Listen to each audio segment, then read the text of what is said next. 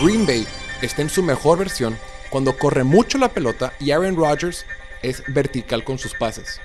Lo veníamos implorando y por fin ante Dallas decidieron mostrarnos su mejor versión. Si Green Bay corre el balón y Aaron Rodgers suelta pocos pases pero son muy puntuales y son largos y son agresivos y son verticales, el equipo de Green Bay es muy fuerte. El gran problema que tiene Filadelfia es su defensiva por tierra. Houston le corrió muy bien el balón. Washington le corrió muy bien el balón.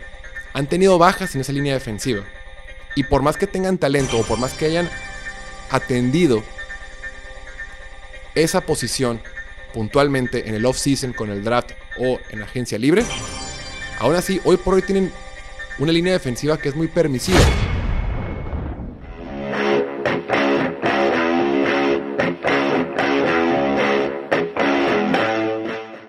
Bienvenidos a esta edición de Piloto Fútbol, episodio número 311 de este su podcast favorito con sentido de confianza en todo lo relacionado al fútbol americano. Yo soy Jorge Torres y hoy es miércoles 16 de noviembre de 2022. Ya mañana tenemos NFL de nuevo. Ya terminó la semana 10 de la temporada. Y bueno, antes de empezar, no olviden, hey, suscríbanse aquí al canal de YouTube, es una manera gratuita de apoyarnos, gratuito, gratis de apoyarnos y nos hacen muy felices a todos. Y hoy, por el error que cometimos en el video de ayer, tenemos triple audio, micrófono, micrófono acá, el micrófono en la cámara, porque sí, ayer eh, el tarugo de, su humilde y servil servidor, valga la redundancia, perdió el audio y pues se perdió un poquito ahí la calidad para escuchar, no pasa nada agradecerle su apoyo y agradecerle sus palabras de aliento. Ok, ya, mucho wiri wiri. Jorge, te hicimos preguntas, vamos a contestarlas. Va, como ya vieron el título del video, la primera pregunta. Ah, no olviden, todos los lunes, por lo general lo subo durante el Monday Night, pero se olvidó subir la cajita. Esta vez la subí un poquito más tarde, pero siempre en Instagram, para que nos sigan en Instagram, arroba piloto fútbol eh, o fútbol. Ahí eh, dejamos una cajita para que ustedes hagan las preguntas para responderlas en el podcast de todos los miércoles. Nos preguntó por ahí Esteban Garza, Monte Alcántara y S. Barrios 61. Diferentes versiones, pero básicamente nos preguntaban, a ver, ¿los Packers todavía tienen probabilidades de playoff o no? La respuesta puntual, literal, técnica es sí. De acuerdo con el sitio estadístico 538, que es donde muchos, muchos medios de comunicación utilizan sus para sacar probabilidades, 538 nos indica que el equipo de los Packers tiene una probabilidad al día de hoy de meterse a los playoffs del 12%. O sea, con su récord que tienen de 4 ganados y 6 perdidos, tiene una probabilidad del 12% de entrar. O sea, técnicamente todavía pueden pasar, pero luce complicado. Ahora, sus siguientes tres partidos es en casa contra Tennessee este jueves, que va a estar muy bueno. Va a ser un partidazo. Muy interesante. Luego visitan a las Águilas de Filadelfia, que perdieron el lunes contra Washington. O sea, ya vimos que no son imbatibles. Y después, Aaron Rodgers visita a sus otros hijos, porque un hijo es Dallas, pero el otro hijo de siempre ha sido eh, Chicago, en el Soldier Field. Si ganan esos tres partidos, la probabilidad sube al 57%. O sea, se convierte en un volado. Pero pues obviamente ganar esos tres partidos es complicado. Pero a ver, lo más importante yo creo que aprendimos en este último encuentro que tuvo Packers contra Dallas es la fórmula que queríamos que usaran estos Packers existe. Ya lo habíamos comentado un montón de veces.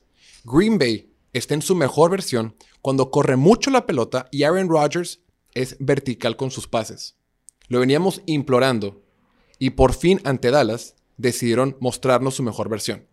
Si Green Bay corre el balón y Aaron Rodgers suelta pocos pases, pero son muy puntuales, y son largos, y son agresivos, y son verticales, el equipo de Green Bay es muy fuerte. Con todo y que esté ausente Romeo Dobbs, con todo y que esté ausente la línea ofensiva, lo que tú quieras.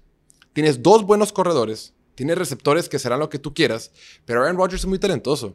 Aaron Rodgers es, dije, eh, Aaron Rodgers es muy talentoso. Lo hemos visto, por algo fue MVP dos veces consecutivas las últimas dos temporadas. Entonces, vimos lo mejor que hemos visto a Aaron Rodgers en el partido contra Dallas. Oye, solo tuvo 20 intentos de pase y completó 14 de ellos, o 12, 12 o 14, no recuerdo. Pero le fue muy bien, completó muchos pases. Y pudo haber completado más si no es porque Christian Watkins no le sueltó un par de pases por ahí. O sea, nos demostró que cuando más lo necesitan, puede hacer pases complicados o puede hacer pases de alto nivel y puede ayudar a su equipo a ganar. Entonces, a tu respuesta puntual, si siguen jugando como jugaron contra Dallas en la ofensiva, los Packers van a seguir acumulando victorias y quién sabe si les alcance para los playoffs, pero mínimo van a tener partidos muy competitivos y deben de ganar bastantes de los que les quedan. Después, nos preguntaron, híjole, muchas personas diferentes, fue por ahí Fran Problems 11, Manuel Fuentes y muchas más que la verdad se me perdieron, una disculpa. Nos preguntaron en general qué le pasó a Filadelfia. Lo hemos comentado en el podcast después del partido que fue de Washington contra Filadelfia, lo comentamos un poquito, pero bueno, aquí lo podemos, podemos ahondar un poquito más. El gran problema que tiene Filadelfia es su defensiva por tierra. Houston le corrió muy bien el balón. Washington le corrió muy bien el balón. Han tenido bajas en esa línea defensiva. Y por más que tengan talento o por más que hayan atendido esa posición puntualmente en el off-season con el draft o en agencia libre, aún así, hoy por hoy tienen una línea defensiva que es muy permisiva. Damian Pierce de Houston le corrió a placer. El lunes, tanto Gibson como Brian Robinson les corrieron cuando quisieron. Y de esa forma Washington pudo controlar el ritmo del partido. Entonces, sí es cierto que atrás tienes unos jugadores impresionantes con James Bradbury, con Darius Lay, eh, con Chancey Gardner Johnson, que eh, es líder de la NFL de intercepciones. Sí está muy para lo que tienes atrás. Y sí tienes un par de linebackers que son muy tacleadores y funcionan. Pero si tu línea defensiva hace agua, si tu línea defensiva permite que le corran, se complica muchísimo. Y esto ya no es una coincidencia y esto ya no es, híjole, un accidentillo por ahí. No, ya van varios partidos donde nos demuestran que les pueden correr. Ahora, este equipo de Filadelfia se va a enfrentar a Indianápolis de visita. Va a ser una buena manera de decir, ¿sabes qué? Ok, ya, Indianápolis es bien malo, vamos a ganarles, vamos a quitarnos este, este, mal sabor de boca, continuemos con esa temporada exitosa. Y Washington también jugó bien, también hay que reconocerlo. Hubo un par de errores arbitrales, o no, errores, eh, momentos arbitrales cuestionables. Te los voy a dar. Hubo un par de castigos que podría decir que sí o que no pero también un par de castigos a favor de Filadelfia que en mi opinión fueron cuestionables.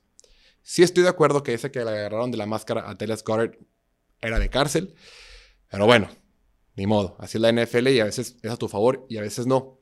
Y lo que sí quiero dejar bien en claro es que inclusive, aunque dos errores arbitrales hubieran salido en favor de Filadelfia como debieron de haber sido, igual Filadelfia hubiera ganado por muy poco. Y en teoría, si eres el mejor equipo la NFL, era para que a Washington lo hubieran aplastado. Y nunca dominaron del todo. Pero bueno, Filadelfia va a estar bien. Filadelfia eventualmente va a ganar su división y va a ser un equipo muy complicado en los playoffs. La defensiva sigue jugando bien y todo, todo perfecto. Después, siguiente pregunta. Por ahí nos hace el cuestionamiento Miguel, Miguel Lonches 11. Y mucha gente más, pero la verdad también se me perdieron. Lo vi tantas veces que se me perdió. Nos preguntaron acerca de los vikingos. Nos preguntan, ¿los vikingos son de verdad? Mucha gente también preguntaba que si aquí yo, su humilde servidor, odio a los vikingos o si que me caen mal, que traigo contra ellos. A ver, siempre que hablo mal de un equipo o que no lo selecciono en los picks semanales, dicen, ay, algo traes contra fulano. O sea, bajo la lógica de los comentarios, yo odiaría a todos los equipos. Y luego cuando hablo mal de los Cowboys, me dicen, ah, es que eres un fan que habla mal y que no eres positivo. Otra mano. A ver, vamos por partes. Hay un solo equipo en la NFL que yo odio y yo detesto y no está en la división de los Cowboys y no está en la conferencia americana, está en la conferencia nacional. Si has seguido nuestro contenido, sabrás a quién me refiero. Aún así, por lo general, hablo bien de ellos. Y ojo, si me chocan, me caen muy mal, los detesto con todo mi ser. Aún así, rara vez hablo mal de ellos. Solo hablo mal de ellos cuando creo que se lo merecen. Inclusive en el podcast de hoy hablamos bien de ellos. Pero bueno, no los odio. Solo que sí tenemos que tener las expectativas bien controladas. Es similar a lo que pasaba con Denver cuando inició la temporada. Cuando inició la temporada, bueno, o en el off-season, yo decía, hey, raza, tranquilos con Denver, no sabemos cómo van a venir, hay que llevárnosla con calma. Era por su bien. Claro, yo no esperaba que Denver le fuera tan mal, pero sí esperaba que le fuera medio mal. Y se los dije, ah, es que tú la traes contra Denver. No, güey, ¿Denver qué, güey? ¿Por, ¿Por qué odiaría a Denver? ¿Qué argumentos o por qué odiaría a Minnesota? No los odio. ni siquiera odio a Filadelfia, ni a Giants, ni a Washington. Solo hay un equipo al que odio. Los demás no. Entonces, pasa nada. La pregunta puntual. ¿Son de verdad o no son de verdad? Han demostrado que se pueden ir al tú por tú contra cualquier equipo. Eso es cierto. Ojo, y lo he dicho muchas veces, ganarle a Buffalo en Buffalo es merece, perdón, merece todo el reconocimiento del mundo. No es fácil. Y sí, hubo un montón de cuestiones circunstanciales que permitieron que esa victoria se llevara a cabo. Aún así, es complicado. Ni con muchísima suerte otros equipos lograron ganar. Habiendo dicho todo eso, la defensiva sigue siendo un problema. A la defensiva todavía le corren el balón. Contra Buffalo, la línea defensiva jugó bien. Pero vimos gran parte del partido donde Devin Singletary movió la pelota. Los esquineros están viejos. Su mejor esquinero está allá Harrison Smith de safety, Patrick Peterson de corner. Ya están grandes. Se los queman constantemente. Pueden sacar las chambas a veces. El partido contra Buffalo sí la sacaron. Y ojo, la bronca en la ofensiva, si bien es cierto, corren muy bien la pelota, han corrido muy bien el balón durante prácticamente toda la temporada, cuando están en situaciones donde están obligados a pasar, Kirk Cousins no lo hace bien. Claro, es un Korak profesional de NFL, por supuesto que en ocasiones lo va a hacer bien, pero la mayor cantidad de las veces no lo hace bien. El fin de semana pasado, contra Buffalo, tuvo un par de pases impresionantes. Solo que esa consistencia no la vemos, no se la hemos visto en toda su carrera. De repente lo hace bien, muchas otras veces lo hace mal. El domingo tocó que lo hizo muy bien y también tuvo un montón de suerte. Lo hemos comentado. Nueve de las 10 recepciones que tuvo Justin Jefferson tienen una probabilidad menor al 50% de ser completadas, de acuerdo con Gen Stats. O sea que si cualquiera de esas recepciones no se hubiera hecho, probablemente hubieran perdido. O sea, tuvieron nueve volados consecutivos que ganaron.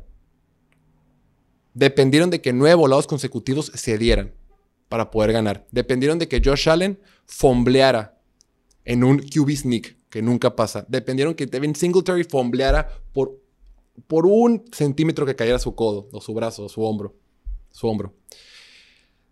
Fueron muchas cosas. O sea, ganaron, está bien, pero pues en la NFL cualquier cosa puede pasar. De eso a pensar que son un equipo muy fuerte, que van a aplastar a quien sea, no. Están lejos de eso, porque no lo han hecho. No han aplastado ni dominado ni a Arizona, ni a Detroit, ni a mm, Chicago. Todos esos partidos ganaban apenas, ni a Washington. Bueno, bueno, Washington acaba de ganar, pero no han dominado ningún partido a lo largo de la temporada, excepto a los Packers al principio. Entonces, para mí es difícil decir, este equipo de verdad va a pelear, va a ganar su conferencia, si ni siquiera domina. No domina a nadie. Pero bueno. Después, Miguel Aranda nos pregunta, ¿crees que Josh McDaniels deba salir de los Raiders y a quién pondrías de head coach? En la semana tuiteamos que Josh McDaniels era como un árbol de Navidad y decíamos, bueno, el chiste era, es un adorno caro que debe irse a más tardar la primera semana de enero. Ya dijeron, ya dijo la directiva que lo van a aguantar un poquito más, que mm, ahí va a estar. Aún así, si eres fan de los Raiders, pues sí, sí es frustrante que te prometieron una ofensiva dinámica, eh, divertida, explosiva, te trajeron al mejor receptor de la NFL, tienes un quarterback que es bueno, eh, tienes un, eh, un entre comillas, gurú ofensivo, y pasan y pasan los partidos, y si no es, es una cosa u otra cosa, pero nunca tienen partidos completos, nunca tienen partidos redondos. O la defensiva, o el juego aéreo, o el juego terrestre, o la línea, o las lesiones, o la suerte, o lo que sea. Pero nunca tienen partidos completos. De las siete derrotas que, que han tenido, seis estuvieron a una posesión con, la, pelota en las manos, perdón, a una jugada de convertir en tercera, en cuarta, en zona de gol para ganar el partido. Siempre estuvieron a una posesión de ganar esos partidos.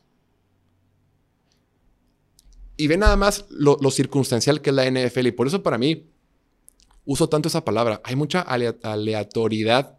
hay muchas cosas aleatorias en la NFL que cambian el resultado de un partido, que a su vez cambian la percepción pública de, la gente, los coaches, que a la vez cambian carreras, que a la vez hacen que despidan a quarterbacks o que despidan a head coaches o que despidan a gerentes generales. Pero hay un gran factor de suerte. Y por eso yo siempre digo, los procesos son más importantes que los resultados en la NFL. Yo sé que para el fan, yo sé que para, las, para los dineros o para lo que sea, no. Pero cuando quieres evaluar un equipo, lo importante, perdón, cuando quieres evaluar un equipo, pues sí hay que enfocarnos en los procesos. Y también he dicho, sí, es más importante los procesos en diciembre, pero pues también se vale evaluarlos durante toda la temporada. Después, a conclusión, yo no creo que lo corran, hay que darles chance, necesitamos un poquito de continuidad con las cosas, el tipo va llegando, el tipo es la primera vez que es head coach desde, desde aquella vez en Denver, hay que darle chance. No me encanta, pero a ver, ¿a quién te vas a traer? No, hay que ser un poquito más pacientes, tanto con él como con Dave Ziegler, el, el gerente general. Van llegando, han perdido partidos cerrados, vámonos con calma. Después, Pepe Gons, Víctor MSB45 nos pregunta, ¿cuál es la mejor división de este momento? Y yo creo que es la este de la americana. Y luego Pepe Gons nos pregunta, ¿quién va a ganar la AFC Beast? ¿No? La bestia, la este. De entrada yo creo que es la mejor la este de la americana. Porque la única, la única que le puede competir es la de la este de la nacional. Y si bien es cierto la división este de la Nacional tiene más victorias acumuladas, sí, pero los más fuertes de cada una de las divisiones gana la americana. ¿Quién es el más fuerte de la americana? En mi opinión, Buffalo. ¿Quién es el más fuerte de la nacional? En mi opinión, Filadelfia. Y creo que Buffalo es mejor que Filadelfia. Después, ¿quién es el segundo más fuerte de la americana? Miami. El segundo más fuerte de la nacional, los Cowboys. Y yo creo que Miami le gana a Dallas. Más bien, es claramente más fuerte. Y así nos vamos. Claro, o que en la parte de abajo puede que Washington sea mejor que, que Patriotas si tú quieres, o que los Jets mejor que los Jets, pero pues en lo importante, en lo fuerte, los más fuertes están en la americana. Entonces, en mi opinión, la división más competida ahorita, o la más fuerte, la más talentosa, es la este de la americana. Y hablando de la americana, o de la este de la americana, nos preguntaron mucho. Max-Chaires bajo 188, Carlos Navas 4 y Raúl Pollo 219. Diferentes versiones, pero nos preguntaron qué pasa con Josh Allen. ¿Está perdiendo el modo Dios? Y oficialmente, oficialmente yo estoy semi preocupado por Josh Allen. Oficialmente estoy semi preocupado por Josh Allen. Se ha visto mal. Ya van varios partidos donde no se ve a ese nivel de élite. Parece ser que los drenaron en esa victoria que tuvieron contra Kansas City. Porque desde entonces, ¿cómo han batallado? Batallaron muchísimo en ese partido contra, contra Green Bay. Batallaron muchísimo en ese partido contra Jets que perdieron. Y obviamente perdieron contra Minnesota. Y puede ser que sea un tema de la lesión, puede ser que sea una cuestión del codo, puede ser que también se las bajas en la defensiva, que por lo cual Buffalo está jugando mal lo que tú quieras, pero Josh Allen puntualmente está cometiendo errores garrafales, errores de como cuando era novato. Y casi todos son en la zona roja. O en la zona roja o en la zona anotación. Ha tenido cinco intercepciones en los últimos 10 cuartos, o sea, últimos tres partidos, que son o en la zona roja o en la zona de anotación. Y todos han sido costosísimos. Esos que tuvo contra Minnesota le costaron el partido, los que tuvo contra, contra los Jets le costaron el partido, y los que tuvo contra Packers le medio complicaron un partido que debieron de haber ganado de una forma más amplia. Tanto que nos gustaba Josh Allen al iniciar la temporada por su habilidad para leer el campo completo y tomar buenas decisiones, ya no lo estamos viendo. El elenco que tiene es el mismo. Los corredores son los mismos, solo le agregaron a, a, Nahim Hines. En teoría todo debería de ser igual. Pero las cosas no se están dando. Yo sí me estoy empezando a preocupar. No sé si está eh, de repente caes en tus vicios, ¿no? Cuando estás un poquito nervioso, un poquito desesperado, no nervioso, desesperado por querer hacer más o, por querer darle más a tu ofensiva, de repente caes en errores técnicos, en errores vicios, eh, tus pies no están bien plantados, cuestiones así. Pero sí, yo sí estoy un poquito preocupado. Poquito, poquito, semi preocupado. Buena pregunta. Y después, por último, nos preguntó Risa 49ers. Pronósticos para el partido en la Ciudad de México. Ahí vamos a estar. Ahí vamos a estar en el partido de los Cardenales contra los 49ers. Para que nos escriban, por si van a algún lado, por si a hacer algo, nos escriban y a ver ahí dónde agarramos eh, el buen ambiente, la buena guasa, unas poquitas algunas bebidas espirituales o algo. Eh, pero nos pregunta, pronósticos para el partido de México. Yo creo que va a ganar 49ers. Tiene que ganar 49ers, es un equipo mucho más completo. Kyler Murray en teoría va a jugar. Estuvo lesionado el partido pasado. Debe de jugar el lunes. Eh, debemos, de, debemos de ver una mejor versión de los Cardenales con Kyler Murray porque es el mejor coreback, aunque no ha estado jugando bien. Pero San Francisco es un equipo más completo, San Francisco es un equipo más fuerte, la defensiva es espectacular, ya lo hemos venido diciendo, y la ofensiva con esta nueva versión de Christian McCaffrey pues también es espectacular. Entonces debe de ganar los 49ers, pero pues, todo puede pasar, la altura, el ambiente, la afición, va a ser un partido muy divertido, estamos muy emocionados, ahí los vamos a ver, y nada, en serio, mándenos un mensaje por Instagram o escríbanos ahí en Instagram arroba piloto fútbol o en Twitter arroba piloto fútbol para ver si nos podemos ver por allá, cotorrear, saludarlos y pasarla bien. Hasta aquí la dejamos. Eso es todo por hoy. Muchísimas gracias. No olviden suscribirse aquí al canal de YouTube y seguirnos en todas nuestras redes sociales. El domingo nos vemos después del partido de. ¿Cuál es el Sunday night? No sé. No sé ni cuál es el Sunday night. Ah, el de Chargers contra Kansas City, sí es cierto. Después del partido nos vemos en vivo a través de YouTube. Los que estén muy bien. Chao, chao.